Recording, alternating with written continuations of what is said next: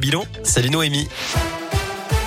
Salut Cyril, salut à tous. On fait un point sur la condition de circulation d'abord.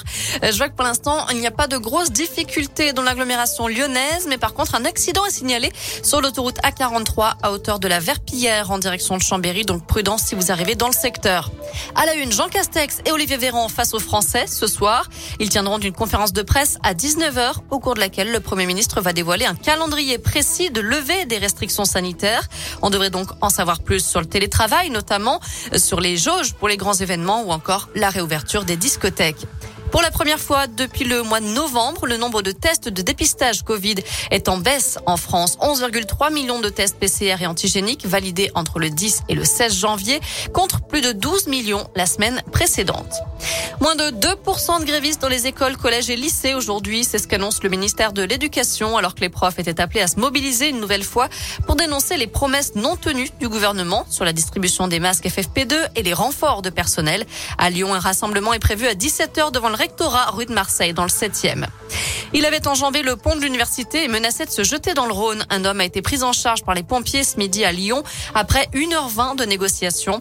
Un important dispositif de secours a été déployé.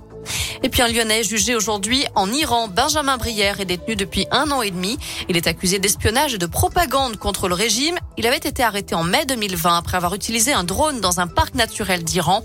Selon son avocat, il voulait juste prendre des photos sur son compte Instagram. Il risque la peine de mort. Dans le Jura, la commune de Champagnol est sous le choc au lendemain du drame qui a coûté la vie à quatre lycéens hier.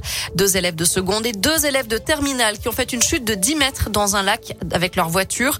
Un cinquième jeune s'en est sorti. Il a réussi à s'extraire de la voiture avant de donner l'alerte. Selon le procureur de la République, le véhicule aurait dérapé sur une route verglacée. Une enquête est ouverte pour homicide involontaire. Et au lycée où les victimes étaient scolarisées, une cellule d'écoute a été mise en place aujourd'hui.